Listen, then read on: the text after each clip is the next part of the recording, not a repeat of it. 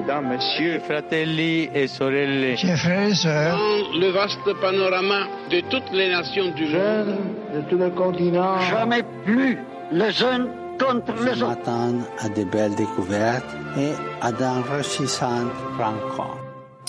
Vox Mundi, Une émission de Radio Vatican. présentée par Adélaïde Patrignani.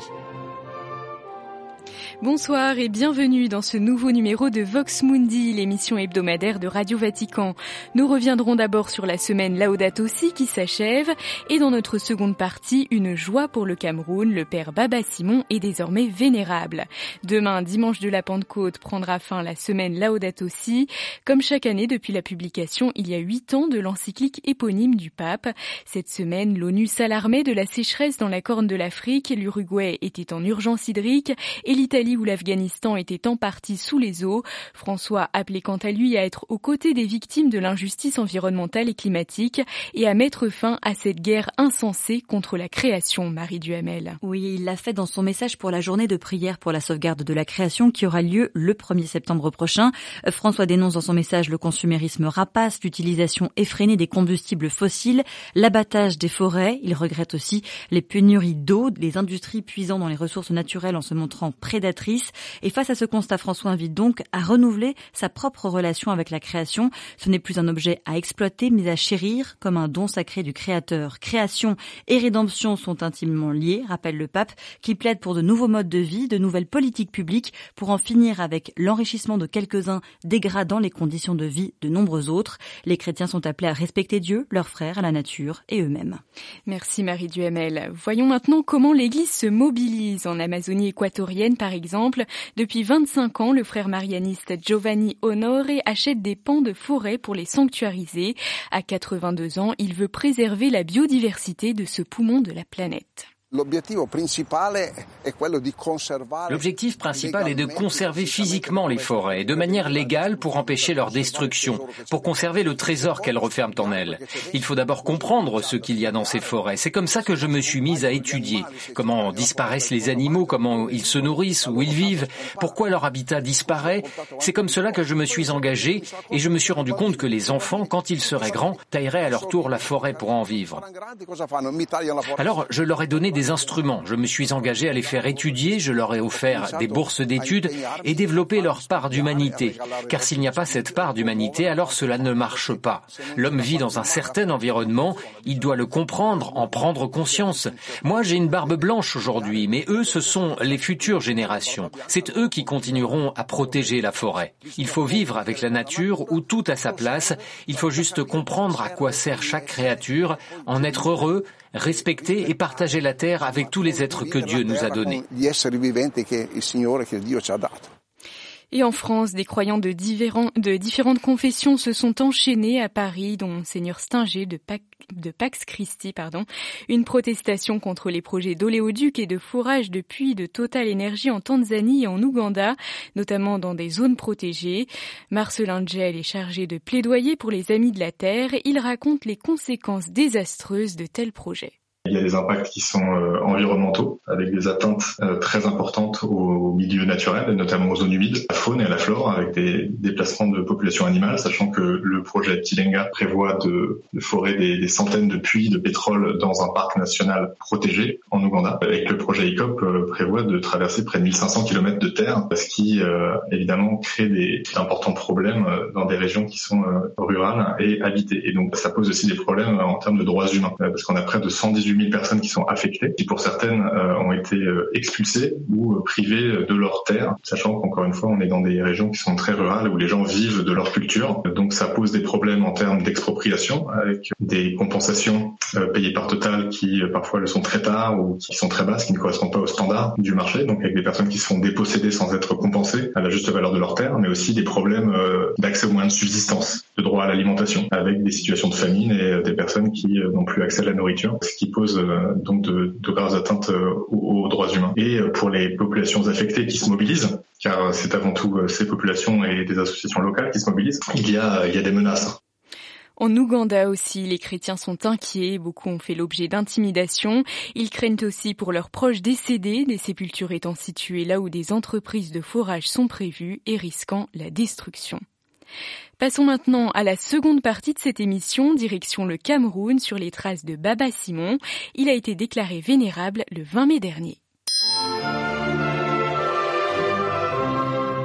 Supplément d'âme.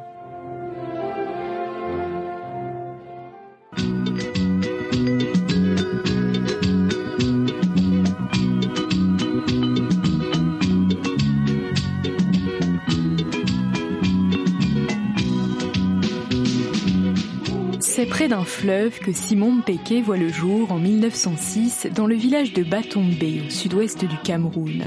Il ne reçoit pas la foi catholique de sa famille, des paysans de l'ethnie Bakoko, mais de prêtres missionnaires, à l'époque les palotins allemands, auxquels succèdent des spiritains français qui baptisent Simon âgé de 8 ans.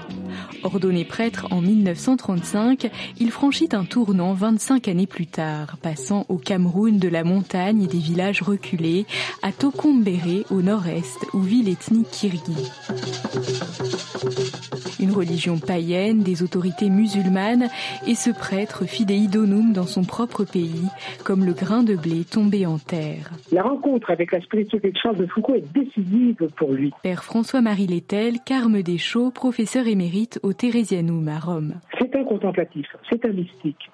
Il va faire ce qu'avait fait le père de Foucault, donc partir tout laisser, alors qu'il avait un apostolat très brillant, un travail remarquable au niveau pastoral, mais il va tout laisser aller vivre comme le père de Foucault dans la plus extrême pauvreté. Et lui, il va découvrir toutes les valeurs religieuses chez ces païens du Nord avec un grand sens de Dieu, un grand sens du sacré. La population locale l'appelle Baba, père, signe de confiance et d'estime.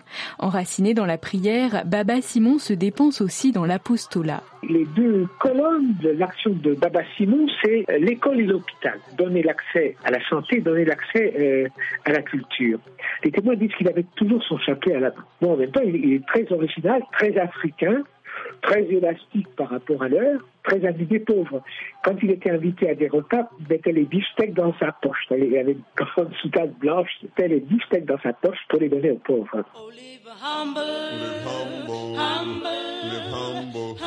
Sa prédication inlassable de l'évangile au Kirdi devient féconde. Le jour de Pâques 1964, 12 jeunes sont baptisés.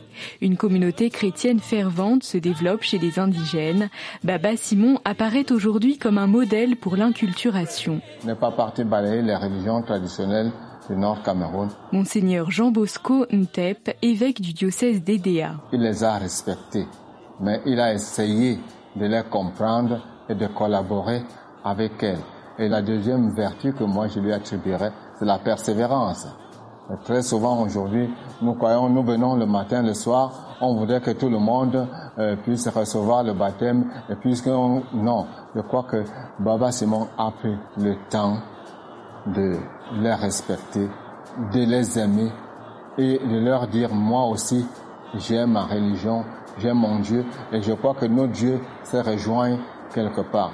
Il n'a pas aboli la religion traditionnelle, mais il a éclairé par l'évangile. Il reste aussi un exemple pour le clergé. C'était un excellent professeur, un excellent père spirituel et alors un témoignage lumineux de chasteté et de pauvreté. Je crois que vraiment il est un point de repère, une source, donc pour les prêtres, mais aussi pour les fidèles du Cameroun. Des figures comme cela sont extrêmement importantes pour montrer comment tout de suite l'évangélisation produit des grands fruits de sainteté. Et c'est pas d'abord la civilisation occidentale, mais c'est la, puissance de l'évangile, la grâce des sacrements, donc qui va euh, produire ces très beaux fruits de sainteté.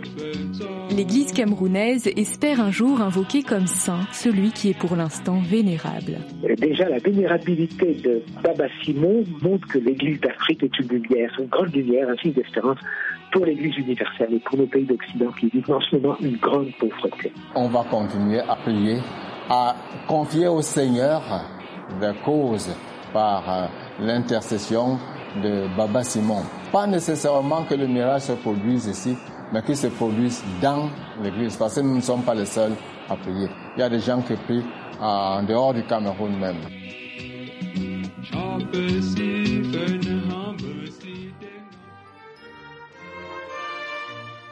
Merci à tous d'avoir suivi cette émission. Elle est à retrouver en podcast sur notre site vaticannews.va.